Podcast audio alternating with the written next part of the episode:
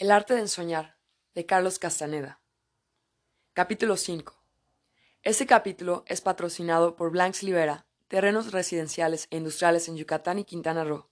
Así que si te interesa hacer crecer tu dinero o tener un patrimonio en estos bellos estados de México, te invito a visitar arroba Libera en Instagram, así como www.grupolibera.mx.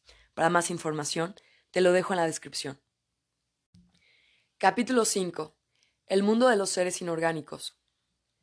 A pesar de que don Juan parecía no solo desinteresado en hablar sobre el tema del ensueño, sino hasta molesto, yo aún solicitaba su consejo, pero únicamente en casos de extrema necesidad.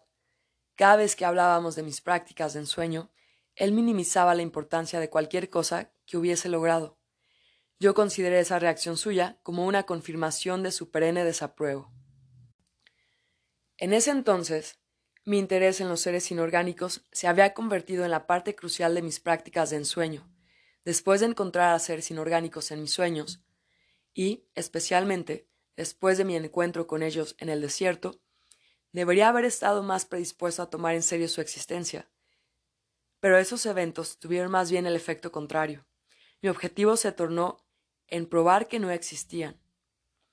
Entretuve entonces la idea de una investigación objetiva, el método de esta investigación iba a consistir en compilar una meticulosa crónica de todo lo que aconteciera durante mis sesiones de ensueño, y luego usar esa crónica como base para averiguar si mi ensueño confirmaba o refutaba lo que don Juan decía de los seres inorgánicos. Escribí cientos de páginas de minuciosas anotaciones sobre detalles que yo consideraba importantes, cuando debería haberme sido claro que había obtenido la evidencia de su existencia casi desde el comienzo de mi investigación. Después de unas cuantas sesiones, descubrí que lo que había creído ser una recomendación casual de don Juan, suspender todo juicio y dejar que los seres inorgánicos se manifestaran por su propia cuenta, era en realidad el procedimiento usado por los brujos antiguos para atraerlos. Don Juan estaba simplemente siguiendo su tradición al dejarme que lo descubriera por mí mismo. La advertencia que me hizo una y otra vez fue que es muy difícil hacer que el yo quite sus barreras, excepto bajo una disciplina implacable. Decía que ciertamente nuestra razón es la línea de defensa más fuerte del yo, y cuando se trata de la brujería, la más amenazada. Don Juan consideraba que la existencia de los seres inorgánicos es el más temible asaltante de nuestra racionalidad. Algo más que quedó aclarado en el curso de mi investigación fue la rutina que me había impuesto don Juan. Al parecer algo muy simple, primero observaba cada objeto de mis sueños, y luego cambiaba de sueños. Puedo sinceramente decir que siguiendo tal rutina observé universos de detalles en sueño tras sueño.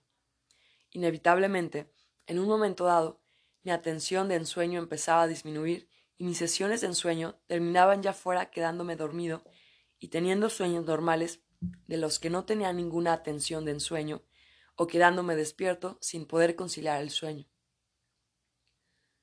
Sin embargo, de vez en cuando, tal como don Juan lo había descrito, una corriente de energía forastera, lo que él llamaba un explorador, se introducía a mis sueños. Saber de antemano que esto iba a suceder me ayudó a ajustar mi atención de ensueño y a estar alerta. La primera vez que noté energía foránea, estaba yo soñando que andaba de compras en un gran almacén. Iba yo de mostrador en mostrador, buscando objetos antiguos de arte. Finalmente encontré uno. La ridiculez de buscarlos en un almacén era tan obvia que me causó risa. Por encontrar lo que buscaba, borró la incongruencia. La pieza era un puño de un bastón. El vendedor me aseguró que estaba hecho de iridio y dijo que era una de las sustancias más duras en el mundo. Era una pieza tallada, la cabeza y el hombro de un simio, a mí me parecía como de jade. El vendedor se sintió insultado cuando le insinué que quizá era jade, y para probar mi error, arrojó el objeto contra el piso de cemento con gran fuerza. No se rompió, rebotó como una pelota y salió del almacén girando como si fuera un frisbee. Lo seguí. Desapareció detrás de unos árboles. Corrí a buscarlo y lo encontré hundido en el suelo. Se había transformado en un bastón largo extraordinariamente bello, de color verde profundo con negro. Lo codicié al punto de aferrarlo con toda mi fuerza, forcejé para arrancarlo del suelo, antes de que alguien más viniese. Pero por más que hice, no pude sacarlo. Tenía miedo de romperlo si trataba de extraerlo moviéndolo para adelante y para atrás. Empecé a cavar en a su alrededor con mis manos. A medida que continuaba cavando, el bastón comenzó a derretirse, hasta que quedó únicamente un charco de agua verduzca en su lugar. Me quedé mirando fijamente el agua, la cual, de repente, pareció explotar. Se convirtió en una burbuja blanca y desapareció. Mi sueño continuó con otras imágenes y otros detalles que, aunque eran cristalinamente claros, no eran sobresalientes. Cuando le conté a don Juan este ensueño, me dijo Aislaste a un explorador. Los exploradores son más numerosos en nuestros sueños comunes y corrientes. Los sueños de los ensoñadores están extrañamente libres de exploradores. Al momento que aparecen, son identificados por su extrañeza y la incongruencia de su presencia. ¿Incongruencia? ¿De qué manera, don Juan? Su presencia no tiene ningún sentido. En un sueño muy pocas cosas tienen sentido. Es únicamente en los sueños comunes y corrientes que las cosas no tienen sentido. Yo diría que es así debido a que la gente común y corriente sufre asaltos más intensos de lo desconocido. En sus sueños hay muchísimos exploradores. ¿Y por qué es así, don Juan? En mi opinión, lo que ocurre es un equilibrio de fuerzas. La gente común y corriente tiene estupendas barreras para protegerse contra esos asaltos, barreras tales como preocupaciones diarias. Mientras más fuerte es la barrera, más fuerte es el ataque. Por otro lado, los ensoñadores tienen menos barreras y menos exploradores en sus sueños. Parece que en sus sueños hay menos exploradores, quizá para asegurar que los ensoñadores se percaten rápidamente de su presencia. Don Juan me aconsejó poner mucha atención y recordar todo detalle posible del ensueño que tuve. Hasta me hizo repetirle lo que ya le había contado. Me desconcierta usted, le dije. Primero no quiere escuchar nada acerca de mis ensueños, y luego sí quiere. ¿Hay algún orden en rechazar y acceder? Por supuesto que hay un orden detrás de todo esto, dijo. Algunas cosas son de importancia clave, ya que están asociadas con el espíritu, otras no tienen absolutamente ninguna importancia, ya que están asociadas con nuestras pinches personalidades. El primer explorador que aislaste va a estar siempre presente de una forma o de otra, igual que los detalles de tu ensueño. Así que será un bastón, o un frisbee, o un vendedor, o iridio.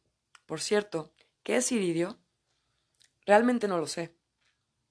Ahí lo tienes, ¿Y qué dirías si resultara ser una de las sustancias más duras del mundo? Los ojos de don Juan brillaban de deleite, mientras yo me reía nerviosamente de tan absurda posibilidad, la cual resultó ser cierta. Una vez que hube aceptado el esquema de don Juan de que energía foránea se filtra en los, en los sueños, empecé a tomar en cuenta la presencia de objetos extraños en mis ensueños. Invariablemente, después de haberlos aislado, mi atención de ensueño se enfocaba en ellos con una intensidad que no me ocurría en ninguna otra oportunidad. Lo primero que noté fue el gran esfuerzo que mi mente hacía para transformarlos en objetos conocidos. La desventaja de mi mente era su incapacidad de llevar totalmente a cabo tal transformación. El resultado era un objeto espurio, casi desconocido. Después, la energía foránea se disipa fácilmente, convirtiéndose en una burbuja de luz que era rápidamente absorbida por otros apremiantes detalles en mis ensueños. En el nivel de ensueño en que te encuentras ahora, los exploradores son rastreadores que vienen del reino de los seres inorgánicos, dijo don Juan, comentando acerca de lo que me sucedía. Son muy rápidos, y esto quiere decir que no se quedan por mucho tiempo. ¿Por qué dice usted que son rastreadores, don Juan?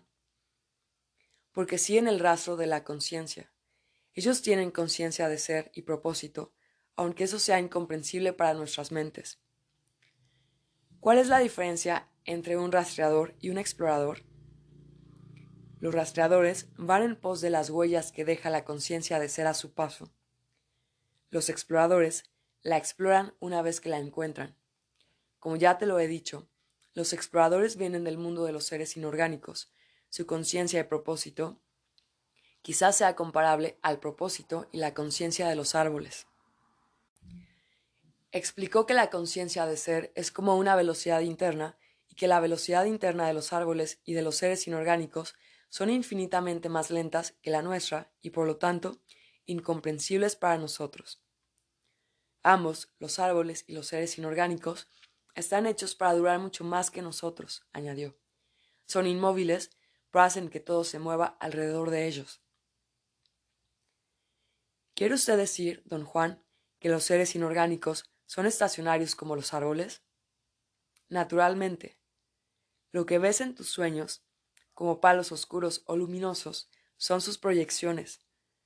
Lo que oyes como la voz del emisario de ensueño es también su proyección, al igual que lo son los exploradores. Me puse repentinamente muy ansioso, agobiado por sus aseveraciones. Le pregunté a don Juan si los árboles también tenían proyecciones de esa naturaleza. Las tienen, dijo. Para nosotros los seres humanos, las proyecciones de los árboles son menos amigables aún que las de los seres inorgánicos. Los ensoñadores nunca las buscan, a menos que estén en un estado de profunda amenidad con los árboles, un estado muy difícil de lograr, ya que nosotros no tenemos amigos en esta tierra. Se rió entre dientes y añadió No es un gran misterio la razón de esto. Quizá no lo sea para usted, don Juan, pero ciertamente lo es para mí. Somos destructivos a más no poder. Hemos ganado la enemistad de todos los seres vivientes de esta tierra. Es por eso que no tenemos amigos. Me sentí más mal aún y quise terminar la conversación. Pero una repentina oleada de curiosidad me hizo regresar al tema de los seres inorgánicos. ¿Qué cree usted que debería hacer para seguir a uno de los exploradores? pregunté. ¿Qué razón podrías tener para seguirlos? Estoy haciendo una investigación objetiva sobre los seres inorgánicos. Ahora sí que me estás tomando el pelo, ¿verdad? ¿A poco no estabas totalmente convencido de que los seres inorgánicos no existen? Su tono burlón y su risa entrecortada me dieron a entender lo que pensaba de mi investigación. Cambié de parecer, don Juan. Ahora quiero explorar todas esas posibilidades. Acuérdate que el reino de los seres inorgánicos era el terreno de los brujos antiguos. Para llegar ahí, tuvieron que fijar tenazmente su atención de ensueño en los objetos de sus sueños, de esa manera eran capaces de aislar a los exploradores. Y una vez que tenían a los exploradores enfocados, gritaban su intento de seguirlos. En el instante en que los brujos antiguos manifestaban en voz alta su intento, una fuerza incontenible los jalaba. ¿Así tan simplemente como eso, don Juan? No me contestó, se sonrió mirándome a los ojos, como retándome a que lo hiciera. En mi casa traté de indagar y de deducir hasta el cansancio lo que don Juan quiso realmente decir. No estaba en absoluto dispuesto a considerar que quizá hubiera descrito un proceso factible. Un día, después de haber agotado todas mis ideas y mi paciencia, tuve un extraño sueño. En él, un pez repentinamente brincó fuera de una alberca, al borde de la cual yo caminaba. El pez se retorció a mis pies Luego voló como si fuera un pájaro con alas coloridas y se sentó en una rama, siendo aún un pez. La escena era tan poco común que mi atención de ensueño se galvanizó. Supe instantáneamente que se trataba de un explorador. Un segundo más tarde, cuando el pez pájaro se transformó en un punto de luz, grité mi intento de seguirlo, y tal como don Juan lo había dicho, una fuerza incontenible me jaló a otro mundo. Volé a través de un túnel oscuro, como si fuera yo un insustancial insecto volador. La sensación de un túnel terminó de una manera abrupta, exactamente como si yo tuviera, como si yo hubiera sido arrojado fuera de un tubo. El impulso me dejó, de un golpe, frente a una inmensa masa física. Me encontraba casi tocándola. En cualquier dirección que mirara, no podía ver su fin. Cínicamente me puse a pensar que yo mismo estaba construyendo la visión de esa masa al igual que uno construye un sueño. ¿Y por qué no? pensé. Después de todo, estaba dormido ensoñando. Sin otra cosa que hacer, seguí mi rutina y empecé a observar los detalles de mi ensueño. Lo que estaba frente a mí se parecía mucho a una gigantesca esponja. Era una masa porosa y cavernosa. No podía sentir su textura, pero se veía como si fuera áspera y fibrosa. Era de un color café oscuro. No cambiaba de forma. Tampoco se movía. Al mirarla fijamente, tuve la absurda impresión de que esa masa estacionaria era algo real. Estaba fija en algún sitio, ejerciendo una atracción tan poderosa sobre mí que me era totalmente imposible desviar mi atención de ensueño para examinar algo más. Una extraña fuerza que jamás había encontrado antes en mis ensueños me tenía aprisionado. Luego sentí claramente cómo la masa dejaba libre mi atención de ensueño, la cual se enfocó en el explorador que me había transportado hasta allí. En la semioscuridad se veía como una luciérnaga flotando a mi lado, por encima de mí. En su reino era una pequeña masa de pura energía. Yo era capaz de ver su chisporroteo energético. Parecía estar consciente de mí, de repente se me echó encima y me jaló o me aguijoneó. No sentí su toque, sin embargo, sabía que me estaba tocando. Era una sensación nueva y asombrosa. Sentí como si una parte de mí, que no estaba presente ahí, hubiese sido electrificada por ese toque. Una tras otra, oleadas de energía pasaron por ese yo ausente. A partir de ese momento, todo en mi ensueño se volvió mucho más real que antes al punto de que se tornó muy difícil mantener la idea de que estaba meramente ensoñando. Una dificultad incrementada por la certeza de que con su toque el explorador había hecho una conexión energética conmigo, empecé a adivinar lo que quería que yo hiciera, en el instante mismo en que parecía jalarme o empujarme. Lo primero que hizo fue empujarme hacia adentro de la masa física, a través de una enorme caverna o apertura, el interior era tan homogéneamente poroso como el exterior, pero de apariencia más pulimentada, como si la asperidad hubiese sido lijada. Me encontré frente a una estructura semejante a una amplificación de un panal de abejas. Innumerables túneles de forma geométrica partían en todas direcciones, formaban ángulos entre uno y otro, o iban hacia arriba o hacia abajo en leves inclinaciones, grandes empinadas verticalmente. La luz era muy tenue, sin embargo, todo era perfectamente visible. Los túneles parecían estar vivos y conscientes de sí, chisporroteaban. Al quedarme mirándolos fijamente, me di cuenta de que estaba viendo. Esos eran túneles de energía. En el instante de comprender esto, la voz del emisario de ensueño rugió en mis oídos, tan fuerte que no pude entender lo que dijo. Baja el tono. grité con mi usual impaciencia y comprobé que se hablaba, bloqueaba la visión de los túneles y entraba en un vacío en el cual lo único que podía hacer era escuchar. El emisario moduló su voz y dijo Estás adentro de un ser inorgánico. Escoge un túnel y hasta puedes vivir en él. La voz se cayó por un instante y luego añadió Eso es, si así lo deseas. No pude decir nada. Tenía miedo de que cualquier afirmación que hiciera pudiera ser interpretada de manera opuesta a lo que quería decir. Hay infinitas ventajas para ti, continuó la voz del emisario. Podrás vivir en tantos túneles como te plazca, y cada uno de ellos te enseñaría algo diferente. Los brujos de la antigüedad vivieron así y aprendieron cosas maravillosas. Aunque sin sentirlo, Tuve la sensación de que el explorador me empujaba por detrás. Parecía urgirme a seguir adelante.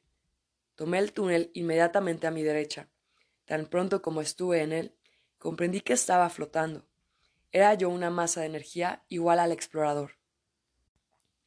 La voz del emisario sonó una vez más en mis oídos. Sí, eres una masa de energía, dijo, reafirmando lo que yo ya sabía. Pero aún así, su redundancia me causó alivio. Estás flotando adentro de un ser inorgánico, prosiguió. Es la forma en que el explorador quiere que te muevas en este mundo. Cuando te tocó, te cambió para siempre. Ahora, prácticamente, eres uno de nosotros. Si te quieres quedar aquí, simplemente tienes que manifestar tu intento en voz alta. El emisario dejó de hablar y pude ver nuevamente el túnel. Pero cuando volvió a dirigirme la palabra, algo se había ajustado. Pude escuchar la voz del emisario sin perder de vista ese mundo. Los brujos antiguos aprendieron todo lo que sabían acerca del ensueño, quedándose aquí con nosotros, dijo. Estaba a punto de preguntarles si habían aprendido todo lo que sabían simplemente viviendo en esos túneles, pero el emisario me contestó antes de que se lo preguntara. Sí, aprendieron todo simplemente viviendo dentro de los seres inorgánicos, dijo. Lo único que los brujos antiguos tuvieron que hacer para vivir adentro de ellos fue decirlo, de la misma manera que lo único que tuviste que hacer para tú llegar aquí fue expresar tu intento en voz alta, de una manera fuerte y clara. El explorador me señaló que continuara moviéndome. Por un momento dudé qué hacer. El explorador hizo algo similar a darme un empeñón, un empellón de tal magnitud que volé a una velocidad inverosímil por innumerables túneles sin chocar contra nada, cambiando direcciones sin saber cómo. Finalmente me detuve, porque el explorador se detuvo. Nos quedamos flotando por unos instantes, luego caímos en un túnel vertical. No sentí el drástico cambio de, de dirección. De acuerdo a mi percepción, continuaba moviéndome en forma paralela al suelo. Cambiamos de direcciones verticales arriba y abajo varias veces, y en todos esos cambios experimenté la misma percepción. Estaba a punto de formular un pensamiento al respecto cuando escuché la voz del emisario. Creo que te sentirás mejor si gatearas en lugar de volar, dijo. También te puedes mover como una araña o una mosca, para arriba o para abajo, o, volteando o volteado de cabeza. Me calmé instantáneamente. Era como si hubiera estado hueco y de repente tuviera ahora un peso que podía mantenerme fijo en el piso. No sentía las paredes de los túneles, pues el emisario tenía razón en cuanto a que me sentiría mejor moviéndome contra las paredes como si estuviera gateando. En este mundo la gravedad no te inmoviliza, dijo, de lo cual, por supuesto, ya me había dado cuenta. Tampoco tienes que respirar, la voz continuó. Y únicamente para tu conveniencia puedes retener la vista y ver como ves en tu mundo. El emisario parecía indeciso, decidiendo si añadía algo más o no. Tosió de la misma forma que un hombre lo hace cuando se aclara la garganta, y dijo la vista nunca se menoscaba en este mundo, por lo tanto, un ensoñador habla siempre de sus ensueños en términos de lo que ve. El explorador me dio la señal de entrar a un túnel a mi derecha. Era más oscuro que los otros. De una manera absurda, me pareció acogedor, amigable y hasta conocido. Se me ocurrió que yo era como ese túnel, o que ese túnel era como yo. Ustedes dos ya se conocieron antes, dijo la voz del emisario. ¿Cómo dijiste? pregunté. Entendí lo que me había dicho, pero no podía comprender lo que quería decir con eso. Ustedes dos forcejeaban una vez, y por esa razón ahora llevan consigo la energía del uno y del otro. Se me ocurrió que la voz del emisario estaba llena de malicia o hasta de sarcasmo. No, no es sarcasmo, me aseguró el emisario. Me da gusto que tengas familiares aquí entre nosotros. ¿Qué quieres decirme con familiares? pregunté. Cuando se comparte energía, se crea un parentesco, contestó. La energía es como la sangre. No fui capaz de decir nada más. Sentí de un modo muy vago lejanas punzadas de terror. El miedo es algo que no existe en este mundo, dijo el emisario. Y esa fue su única aseveración no cierta. Mi ensueño terminó ahí. La impresionante intensidad y claridad de mi ensueño y la continuidad de las aseveraciones del emisario me impresionaron de tal manera que estaba más que ansioso por contárselo a don Juan. Me sentí terriblemente perturbado y sorprendido cuando don Juan no quiso escuchar mi relato. No dijo nada, pero tuve la clara impresión de que creía que todo había sido el resultado de mis exageraciones. ¿Por qué se comporta usted así conmigo? le recriminé. ¿Está usted molesto conmigo? No, no estoy molesto contigo de ninguna manera, dijo. El problema es que no puedo hablar de esta parte de tu ensueño. Estás completamente solo en este asunto. Te he dicho que los seres inorgánicos son reales. Ahora te estás dando cuenta de los reales que son. Pero lo que hagas con tus descubrimientos es asunto tuyo, únicamente tuyo. Algún día te darás cuenta de la razón por la cual tienes que estar solo. Pero no hay nada que usted me pueda decir acerca de ese ensueño, insistí. Lo que te puedo decir es que no fue solamente un ensueño, fue un viaje a lo desconocido, un viaje necesario y extremadamente personal. Inmediatamente cambió de tema y empezó a hablar sobre otros aspectos de sus enseñanzas, pero a partir de ese día, a pesar de mi miedo y la falta de consejos, me convertí en un viajero diario a ese mundo esponjoso. Comprobé que cuanto más intensa era mi capacidad de observar los detalles de mis ensueños, más fácil era aislar a los exploradores. Se admitía que los exploradores eran una energía foránea, se mantenían dentro de mi campo de percepción por un rato.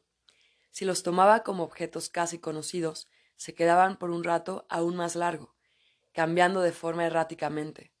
Pero si los seguía, expresando en voz alta mi intento de ir con ellos, los exploradores transportaban mi atención de ensueño a un mundo más allá de lo que puedo normalmente imaginar. Don Juan me había dicho que los seres inorgánicos están siempre dispuestos a enseñar, pero no me había dicho que lo que están dispuestos a enseñar es a ensoñar.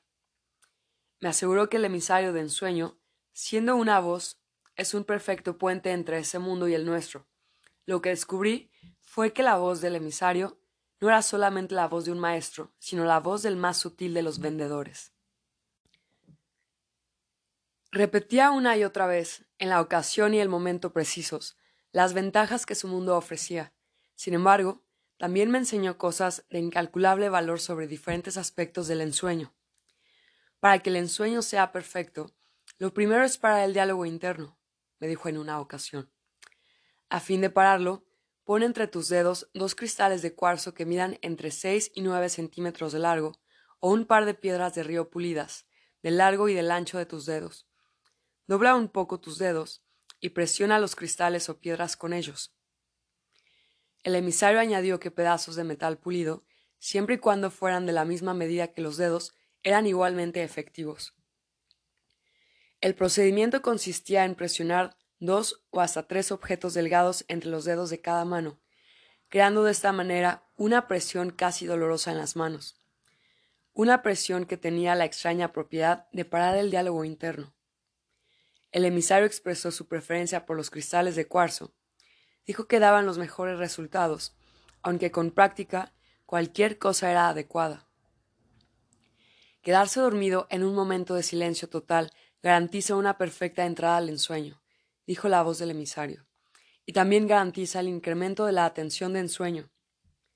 Los ensoñadores deberían usar un anillo de oro, me dijo el emisario en otra ocasión, y es preferible que les quede un poco apretado, su explicación fue que un anillo sirve a los ensoñadores como puente para emerger del ensueño y regresar al mundo cotidiano, o para sumergirse, desde nuestra conciencia cotidiana, en el reino de los seres inorgánicos. ¿Cómo funciona ese puente? pregunté. No había comprendido lo que esto implicaba. El contacto de los dedos con el anillo tiende el puente, dijo el emisario. Si un ensoñador ensueña con un anillo puesto, ese anillo atrae la energía de mi mundo y la guarda, y cuando es necesario, el anillo libera esa energía en los dedos del ensoñador, y eso lo transporta de regreso a este mundo. La presión que ese anillo ejerce alrededor del dedo sirve igualmente para asegurar que el ensoñador regrese a su mundo, al crear en su dedo una sensación familiar y constante. Durante otra sesión de ensueño, el emisario dijo que nuestra piel es el órgano perfecto para transformar ondas energéticas de la forma del mundo cotidiano a la forma del mundo de los seres inorgánicos, o viceversa. Recomendó mantener la piel fresca y libre de aceites o pigmentos. También recomendó que los ensoñadores usaran un cinturón apretado, o una cinta en la frente o un collar, para así crear un punto de presión, el cual sirve como un centro de intercambio energético en la piel. Explicó que la piel automáticamente filtra energía, y lo que se necesita para que la piel no solo la filtre, sino también la intercambie de una forma a la otra, es expresar nuestro intento en voz alta durante el ensueño. La voz del emisario me hizo un día un maravilloso obsequio. Dijo que para poder asegurar la agudeza y precisión de nuestra atención de ensueño, debemos sustraerla de atrás de nuestro paladar, donde se localiza un enorme depósito de atención en todos los seres humanos. Las direcciones específicas del emisario fueron emplear disciplina y control para presionar la punta de la lengua contra el paladar mientras ensueña. La caracterizó como una tarea tan difícil y desgastante como encontrarse las manos en un sueño, pero que una vez perfeccionada da asombrosos resultados en el control de la atención de ensueño. Recibí del emisario instrucciones en todos los temas concebibles, instrucciones que rápidamente olvidaba si no me eran repetidas infinidad de veces. Le pedí consejo a don Juan acerca de este problema de no poder retener las informaciones que me daba el emisario. Su comentario fue tan breve como me lo esperaba. Enfócate solamente en lo que el emisario dice acerca del ensueño, dijo. Fiel a esa recomendación, únicamente seguí sus instrucciones cuando trataban sobre el sobre el ensueño, y corroboré personalmente su valor. Lo más vital para mí fue que la atención de ensueño está localizada atrás del paladar. Tuve que llevar a cabo un tremendo esfuerzo para sentir que estaba presionando el paladar con la punta de mi lengua mientras ensoñaba. Una vez que lo logré, mi atención de ensueño tomó su propio curso y se volvió quizá más aguda que mi percepción normal del mundo cotidiano. No me costó trabajo deducir cuán profundo debe haber sido el trato y compromiso de los brujos antiguos con los seres inorgánicos. Los comentarios y advertencias de don Juan sobre los peligros de tal relación se volvieron para mí más apremiantes que nunca. Hice lo mejor que pude para vivir de acuerdo a su criterio de una autoexaminación de misericordia. Solamente así el emisario se pudo convertir en un reto para mí el reto de no sucumbir a la tentación de sus promesas de conocimiento y poder ilimitado, logrados con solo expresar el deseo de vivir en ese mundo. Me debería usted dar por lo menos una idea sobre lo que debo hacer, insistí en una ocasión la que hablamos del ensueño. No puedo, dijo de modo concluyente, y no me lo pidas otra vez. Te dije que en esta situación los ensoñadores tienen que estar solos. Pero ni siquiera sabe usted lo que quiero preguntarle. Por supuesto que lo sé. ¿Quieres que te diga que está bien que vivas en uno de los túneles, de esos túneles, aunque tu única razón para vivir allí sea la de averiguar de qué te está hablando la voz del emisario? Tuve que admitir que ese era exactamente mi dilema. Quería por lo menos saber qué implicaba la aseveración del emisario de que uno puede vivir dentro de esos túneles. Yo tuve que pasar por el mismo tormento, prosiguió don Juan, y nadie me pudo ayudar. La decisión de, de vivir en ese mundo es algo extremadamente personal y final, una decisión que se finaliza en el instante mismo en que se expresa en voz alta el deseo de vivir allí. Los seres inorgánicos satisfacen los más íntimos caprichos de los ensoñadores, con tal de que expresen tal deseo. Eso es realmente diabólico, don Juan. ¿Y cómo? Pero no solamente por lo que estás pensando. Para ti, la parte diabólica es la tentación de ceder, especialmente cuando las recompensas son tan grandiosas.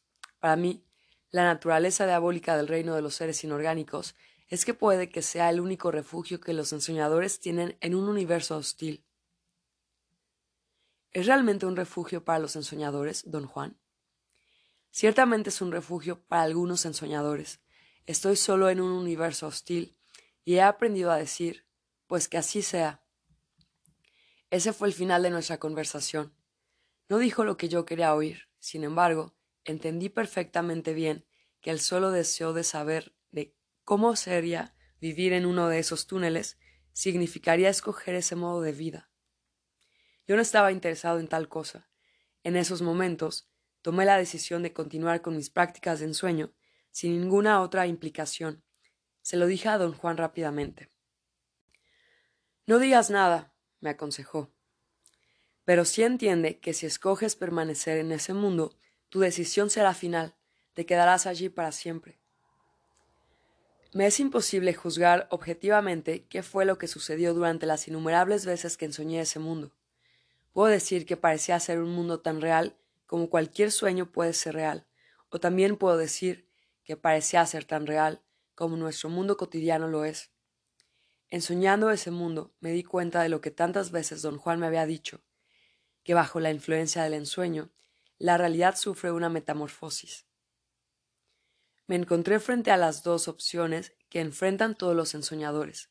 Don Juan dijo que o ajustamos nuestro sistema de interpretación sensorial o hacemos caso omiso de él. Para don Juan, el ajustar nuestro sistema de interpretación significaba renovarlo. Dijo que al vivir de acuerdo a las premisas del camino del guerrero, los ensoñadores ahorran y almacenan la energía necesaria para suspender todo juicio y facilitar de esta forma la renovación del sistema de interpretación. Explicó que si les da por renovarlo, la realidad se vuelve fluida y la esfera de lo que puede ser real aumenta sin poner en peligro la integración de la realidad. Ensoñar abre la puerta a otros aspectos de lo que es real. Si a los ensoñadores les da por hacer caso omiso del sistema de interpretación, el campo de lo que puede ser percibido sin interpretación aumenta sin medida. La expansión de la percepción es tan gigantesca que se queda con muy pocos medios de interpretación sensorial y por lo tanto se queda con el sentido de una infinita realidad que es irreal o una realidad infinita que podría muy bien ser real pero que no lo es. La única opción aceptable para mí fue la de reconstruir y expandir mi sistema de interpretación. Al ensoñar el reino de los seres inorgánicos, tuve que enfrentar, de ensueño en ensueño, la consistencia de ese mundo, empezando por encontrar a los exploradores, expresar mi intento de seguirlos, escuchar la voz del emisario y entrar en los túneles. Los atravesé una y otra vez sin sentir nada, pero estando consciente de que el tiempo y el espacio eran constantes, aunque no en términos discernibles para la razón bajo circunstancias normales. Sin embargo, al notar la diferencia, ausencia o profusión de detalle en cada túnel, al notar el sentido de distancia entre los túneles, o al notar el largo o ancho aparente de cada túnel por el cual viajé, llegué a tener un mínimo sentido de observación objetiva. El ajuste más dramático de mi sistema de interpretación fue en la idea del yo en el mundo de los seres inorgánicos. En ese mundo, yo era una masa de energía que podía deslizarse por los túneles como una veloz luz, o podía gatear en sus paredes como un insecto. Si volaba, una voz me daba consistente información sobre los detalles de las paredes en las cuales había enfocado mi atención.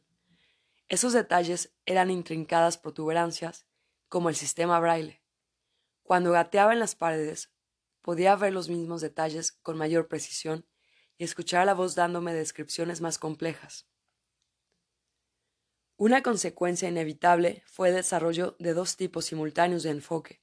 Por un lado, sabía que aquello era un ensueño y por otro, sabía que aquello era un viaje pragmático, inimaginable, pero tan real como cualquier viaje en el mundo. De ese modo corroboré la aseveración de don Juan de que la existencia de los seres inorgánicos es el más temible asaltante de, nuestra razón.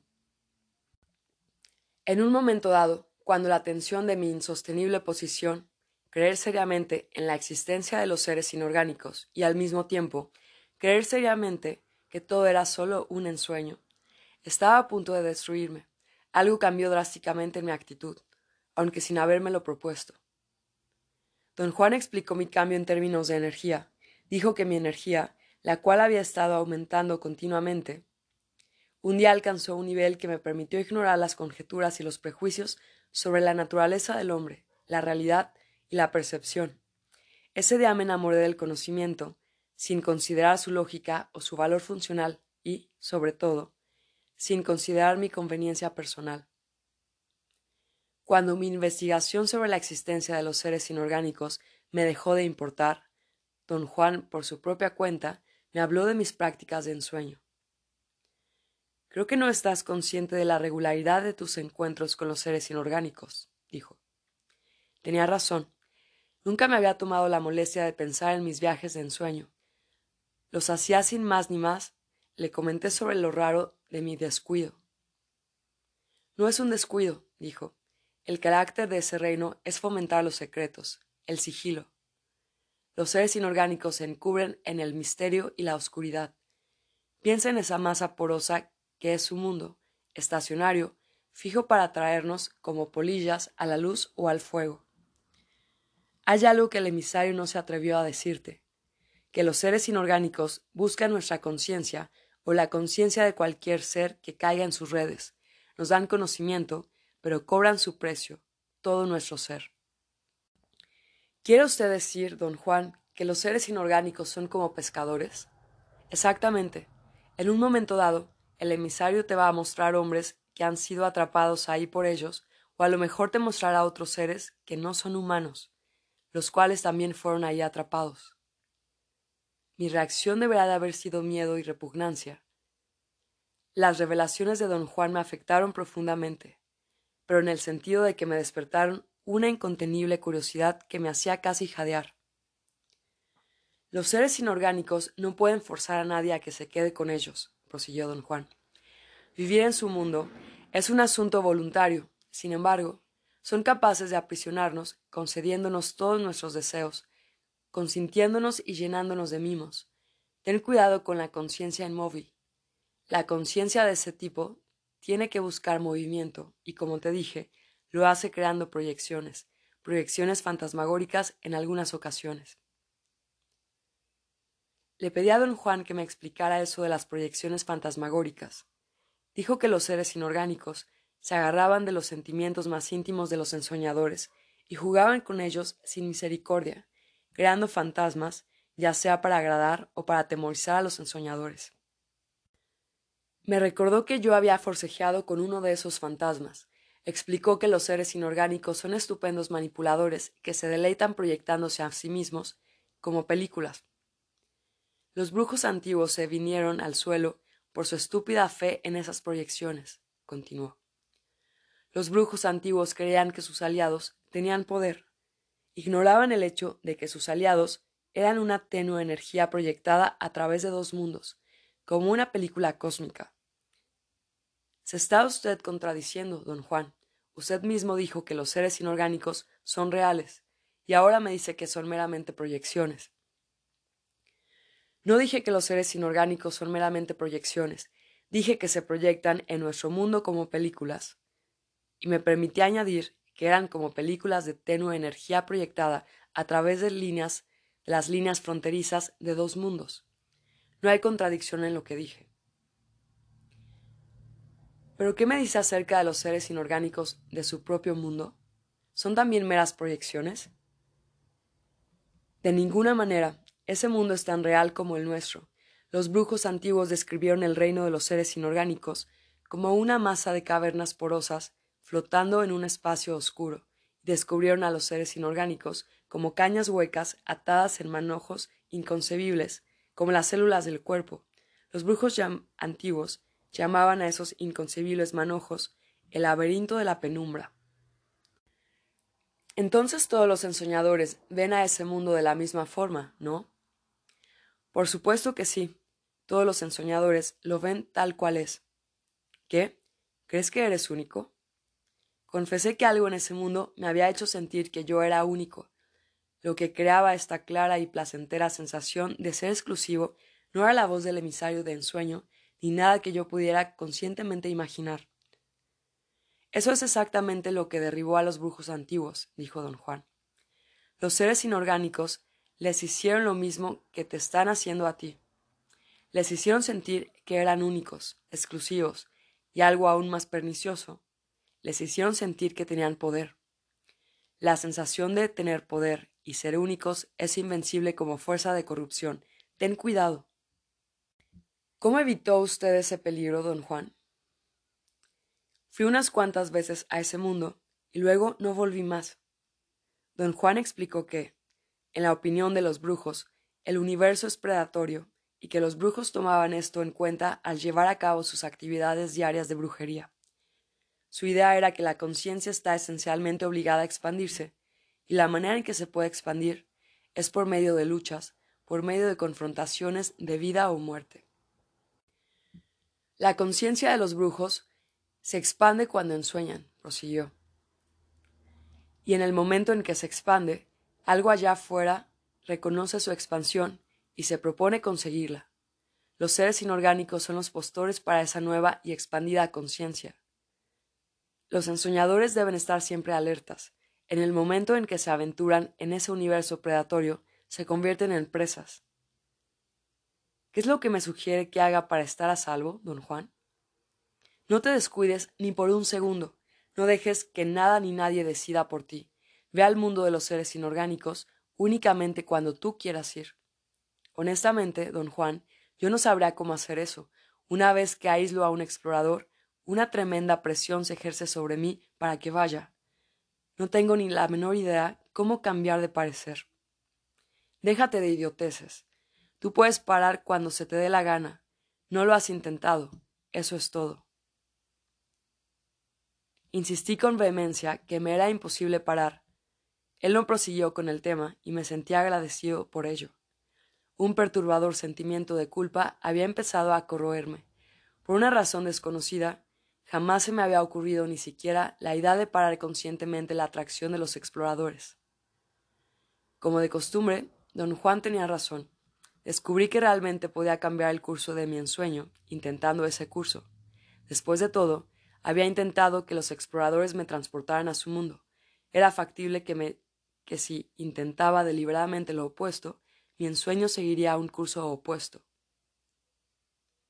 Por medio de la práctica, mi capacidad de parar o de intentar mis viajes al reino de los seres inorgánicos se volvió extremadamente, extraordinariamente aguda y esto trajo consigo un control más profundo de mi atención de ensueño.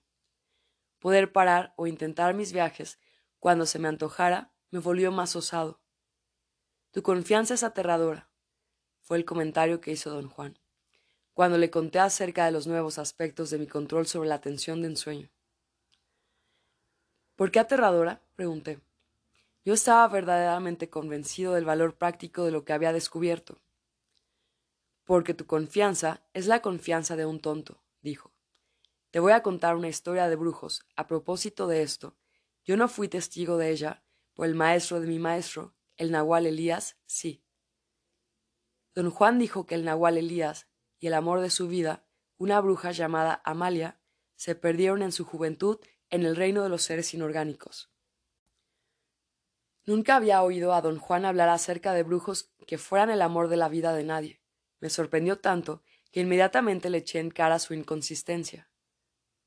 No es inconsistencia, es que siempre he rehusado contarte historias del afecto de brujos, dijo.